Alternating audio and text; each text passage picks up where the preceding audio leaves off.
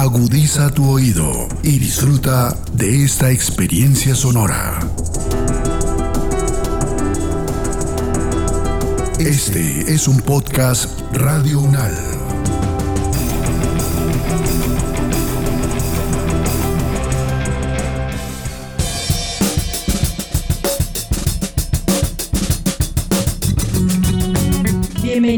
Todos y todas al podcast Ciudadanías en Cuestión, donde construimos territorios en los que ninguna forma de habitar es ilegal.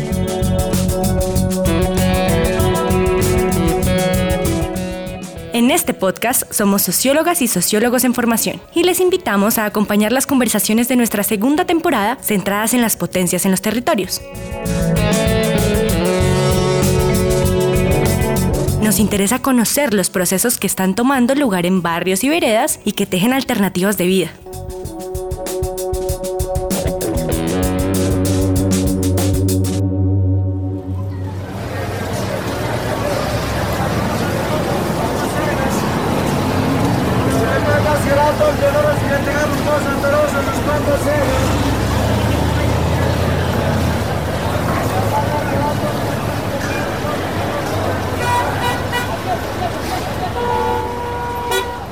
Hoy nos encontramos en Timisa, una UPZ de la octava localidad de Bogotá. Por doquier encontramos personas hablando, escuchando, gritando. Pero en este momento nos vamos a adentrar más en esta cuestión de la comunicación, sobre todo aquella comunicación popular, comunitaria, colectiva.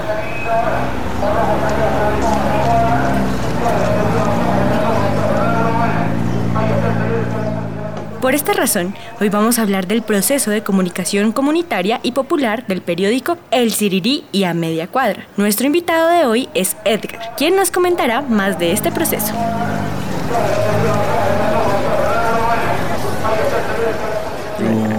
Llamo Edgar Suárez, soy economista de aquí de la Universidad Nacional y he trabajado los últimos 20 años en procesos comunitarios, sobre todo en comunicación comunitaria y alternativa. También soy escritor, investigador social.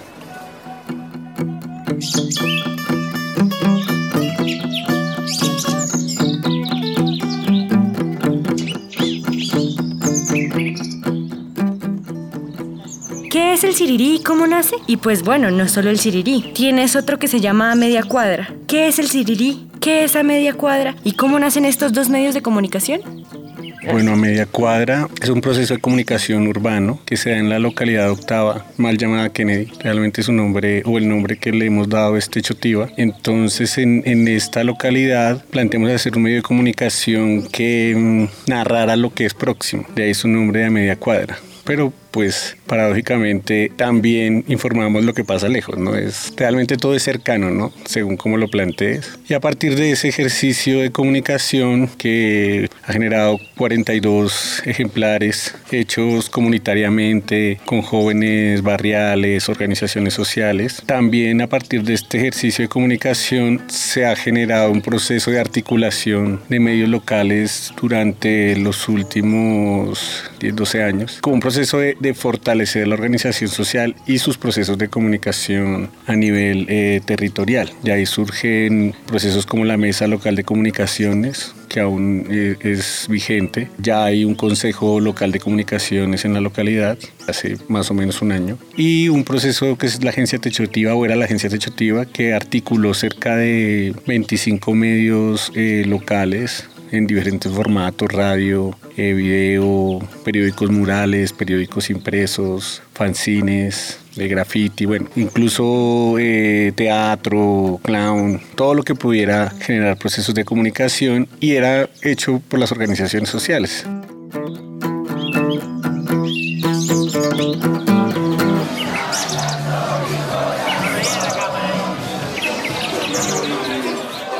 Ahora con este nuevo capítulo de movilización social que se ha dado a partir del paro, se han reactivado de nuevo estos procesos a nivel local. Y a partir de este ejercicio nos fuimos para el, campo también, a la ruralidad, a la provincia de Oriente de Cundinamarca. Y allí se empezó a hacer un ejercicio también desde la base, sobre todo de colegios, de procesos de comunicación escolar. Y se generó también un, un medio de comunicación que es el periódico El Siriri, que busca, bueno, informar a las personas sobre asuntos regionales, pero también visibilizar organizaciones sociales, procesos culturales y comunitarios que se dan en este territorio.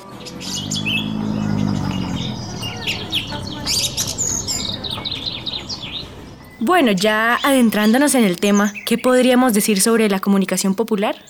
La comunicación popular, pues son casi todas las formas que encuentran las clases populares para relacionarse, para reconocerse también como comunidad. Entonces trasciende el, ejercicio de los medios de comunicación y va hacia procesos culturales y políticos de organización que no solo generan, digamos, una comunicación alternativa o una comunicación eh, comunitaria centrada en, en una comunidad específica, sino además activan procesos de economía popular, procesos de economía solidaria, procesos de resistencia de los territorios, de mm, defensa del medio ambiente. Entonces así, eh, no hay digamos una definición de economía popular y muy difícil, incluso de economía comunitaria o alternativa también, pero hemos planteado lo popular desde algo más general de las otras definiciones de comunicación, ¿no? que realmente la forma casi en que vivimos culturalmente las clases populares. Y a raíz de esto que nos cuentas, entonces, ¿cuál es la importancia que ustedes le dan a lo local? Sí, ¿por qué centrarse en el territorio, en la localidad y no ampliarlo más allá? Es decir, no vamos a hacer un periódico, no sé, de Bogotá, de Boyacá, de Cundinamarca. Es importante construir las memorias locales, que es un ejercicio que hacen los medios comunitarios. Y es tanto a partir de lo que va sucediendo en, en, la movilización y organización social, pero también de lo que sucedió, porque hay que hacer un proceso investigativo histórico sobre el proceso local, se va registrando cómo se mueve una localidad, cuáles son sus necesidades, cuáles son incluso las tecnologías populares para su movilización. Entonces es un, un ejercicio de reconocimiento y retroalimentación de estas organizaciones y generalmente pues una oferta de medios de comunicación que son nacionales y distritales, pero pues que no tocan eh, los temas que son cotidianos para el vecino o la vecina. El gobierno dará a conocer en las próximas horas una serie de medidas sanitarias para seguir enfrentando la pandemia. Entonces era un, una manera de visibilizar a partir de, de eso próximo la, también la generalidad, ¿no? porque vamos a encontrar asuntos vinculados a la explotación social y laboral, en, en microterritorios, problemas de afectaciones ambientales, problemas de convivencia. Esa reivindicación del barrio, de lo local, va generando una memoria y también una identidad en, en la movilización social. Por eso decidimos hacerlo desde lo local. Y surge ese experimento, digámoslo así, surge aquí en la universidad en un proceso que se llamaba la Cátedra Latinoamericana Antonio García Nosa. Entonces me hablaste de la memoria. Te pregunto, ¿cuál es la importancia de esta memoria para los procesos sociales y la articulación en los procesos sociales como esta comunicación de estos proyectos a través del voz a voz, de la palabra? Y pues también de este tipo de periódicos que, bueno, ahora ya nada es en físico. Entonces, ¿cuál es la importancia de esta memoria y de esto como para llegar a los territorios? Hemos encontrado en, el trabajo que hemos realizado como hilos conductores en los procesos sociales locales a veces no son claros, eh, a veces parecen desconectados estos procesos sociales, pero cuando los investigas empiezas a hallar que hay un aprendizaje entre ellos y hay, hay un recuerdo del accionar de ciertos barrios, líderes comunales, líderes comunitarios que van haciendo su barrio, pero pues este registro para las nuevas generaciones no está, entonces no se sabe cómo se lucharon los parques del barrio, no se sabe cómo se ganaron los servicios públicos de los barrios o cómo comunitariamente generaron jardines, festivales culturales.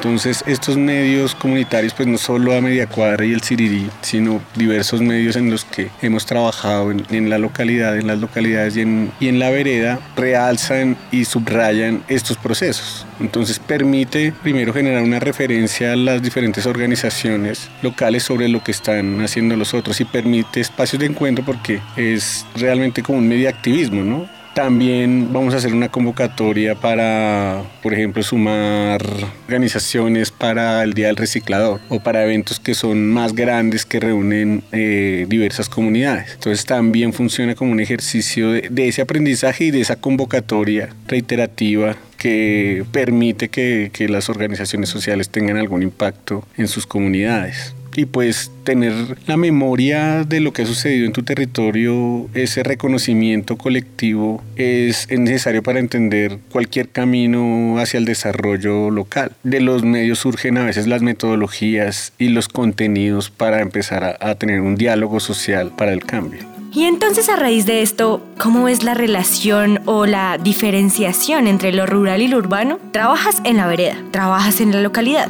¿Cómo llegas a la gente? ¿Cómo es esta relación entre esos dos? ¿Cómo es la memoria entre el uno y el otro? Es que debe ser completamente diferente, ¿no? Sí, primero pues imagínate una localidad como la localidad de Techotiva, tiene más de un millón de habitantes, incluso el, el, pequeño barrio que en el que trabajamos, que era Timisa, puede tener más población que toda la provincia de Oriente de Cundinamarca. Entonces, pues el impacto es mucho más difícil, vas a poblaciones eh, más específicas, ¿sí? a organizaciones, a ejercicios comunitarios que ayudan a la difusión y que pueden ver la utilidad en el medio digamos, es una dinámica, pues es alternativa y un poco hasta pequeña al lado de, la, de lo que es una ciudad como Bogotá. Al contrario, en, en, la ruralidad, eh, bueno, y además en la ciudad tienes un bombardeo de medios todo el tiempo, de, todo, de todas las formas, todos los formatos.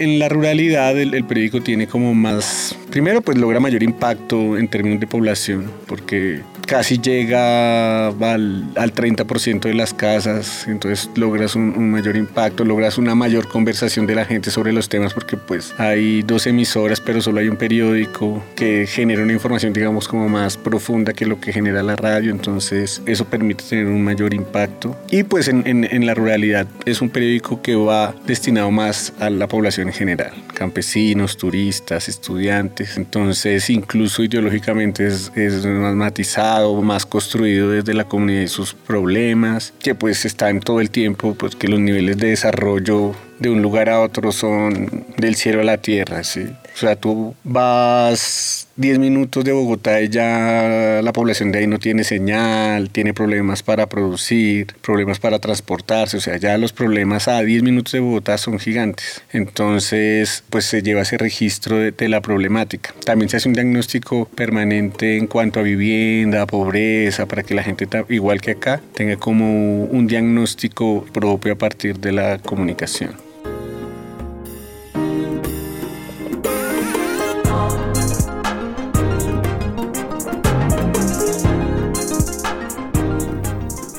¿Y cómo hacen? Es que me da mucha intriga. ¿Cómo hacen para entregarlo? O sea, yo entiendo que en la ruralidad, yo también crecí, digamos que en una vereda. Y eso, el vecino estaba en la loma de al lado. Y yo, vecino, gritándole de un lado a otro. Entonces, ¿cómo hacen para que el periódico llegue a tanta gente? 30% de las casas de una vereda, eso es muchas personas. ¿Cómo hacen para que llegue allá?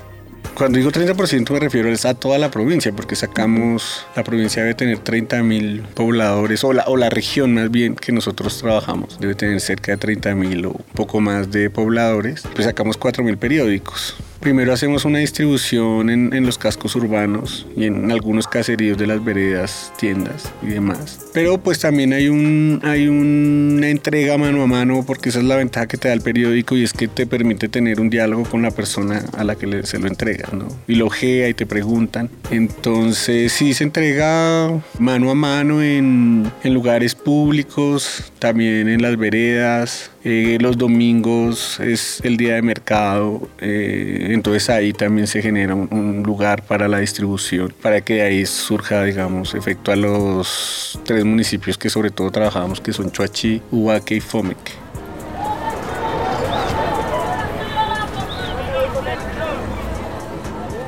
Pues qué interesante eso. Te iba a preguntar cómo hacen la georreferenciación de los procesos, de la participación de la gente, pues mediante el medio de comunicación, ¿cómo saben sobre la georreferenciación? ¿Cómo ubican a la gente? ¿Cómo llegaron allá? ¿Cómo lograron ampliarse tanto?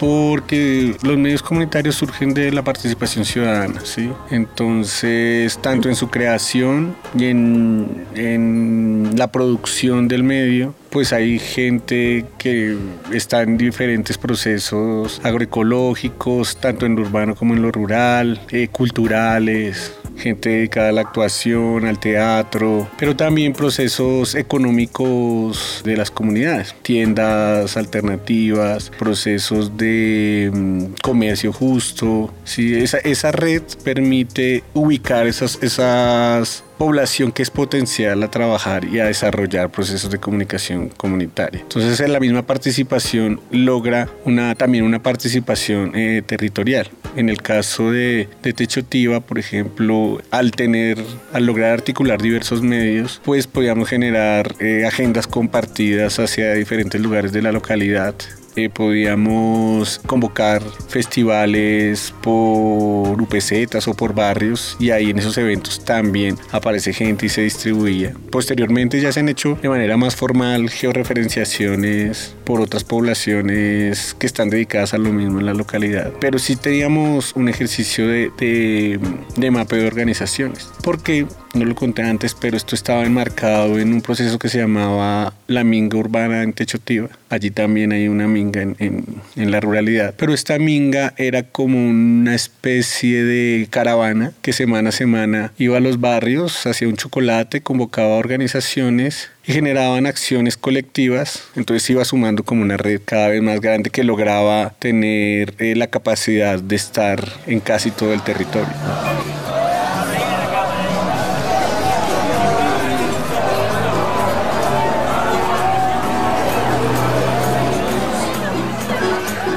¿Qué historia recuerdas? O sea, dentro de todo este proceso, ¿recuerdas alguna historia que nos quieras contar? ¿Algún reto que se les haya presentado? ¿Alguna dificultad dentro del periódico? No sé, una historia que nos cuentes que yo diga, ¿qué historia? Que represente el Sirirí o a media cuadra. Al lado del Sirirí y a media cuadra sobre todo, pues sí, de la cultura siempre está la fiesta y demás. No teníamos espacios, antes no teníamos espacios para esa fiesta o para el encuentro, entonces pues tocaba dentro de las casas. Si hacíamos un evento del periódico, yo tenía un pequeño apartamento familiar en, en Timisa, podíamos entrar 30 personas a un apartamento después de un evento. Eso generaba unos conflictos al interior de la familia, por supuesto. Alguna vez pues se armó una fiesta y cayó eh, ceniza y fuego algo en una alfombra y se alcanzó a quemar. Eh, bueno, digamos que no pasaba más, pero nosotros tenemos obviamente un correo del periódico donde la gente publicamos las cartas del, del, lector y pues nos recibimos una carta de mi señora madre que tuvimos que leer en el comité editorial en la que nos pedía, nos decía, bueno, yo sé que hay hambre en el mundo, yo sé que que esto es muy difícil para la mayoría de la población, pero a mí me responden por mi tapete.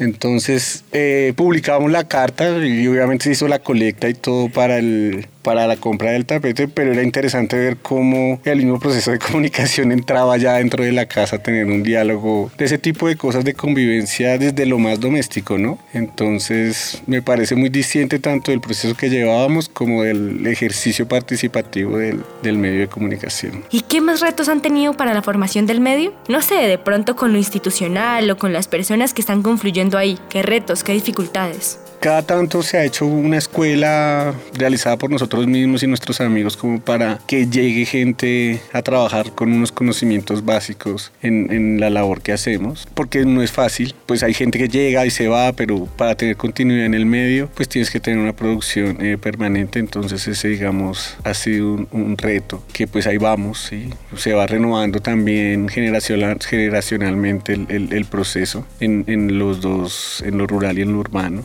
Para ello también, por ejemplo, hemos puesto a moverse la, la, comunicación escolar. Entonces publicamos en este último periódico del Sirirí, tenemos dos textos de cuentos de estudiantes de secundaria que vinculan eh, la enseñanza de la biología con el contexto rural. Entonces ha sido, digamos, uno de los retos. El diálogo con la institución también ha sido bastante complejo. Siempre está uno ahí en esa disputa entre la financiarse, pero también evitar la cooptación por parte del Estado de, de los medios comunitarios. Pero pues también a partir de la organización comunitaria eh, lo hemos hecho incluso tratando, haciendo vigilancia y veduría a los recursos públicos destinados a la comunicación. el Estado siempre ha querido eh, capturar estos pequeños medios a partir de pauta, por ejemplo. Y también a la hora de la verdad, la financiación entregada pues es muy baja, entonces terminas esforzándote mucho realmente eh, por muy poco en esa interlocución con el Estado. Sin embargo, pues nosotros también estamos en todas las instancias de participación eh, que nos es posible, encuentros ciudadanos, mesas locales, hacemos acompañamientos a organizaciones de vendedores, de recicladores en este ejercicio de participación ciudadana.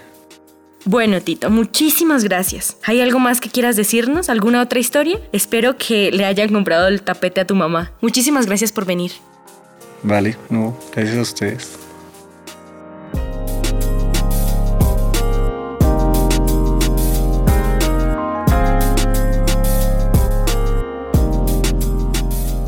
El día de hoy Tito nos ha expuesto no solo la forma en la que se ha desarrollado su proceso comunicativo, sino que nos ha enunciado varias claves para entender mejor el desarrollo de la comunicación popular. Es popular, construida desde las bases, y está constantemente en cuestión entre la localidad y la globalidad. Estos debates se vislumbran constantemente en los procesos locales, como lo hemos visto recientemente. Sin embargo, vemos cómo estas discusiones son capaces de ser constructoras de nuevos procesos colectivos y comunitarios.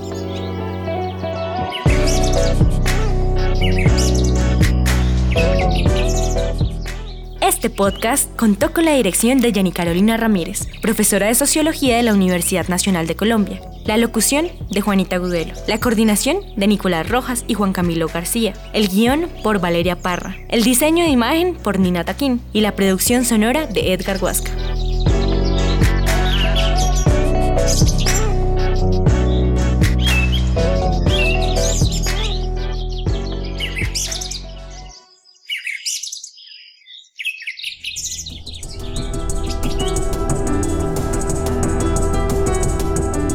Las opiniones aquí expresadas son de entera responsabilidad de sus autores y solo comprometen a los realizadores de este podcast. No representan necesariamente el pensamiento de Radio UNAL ni la posición oficial de la universidad.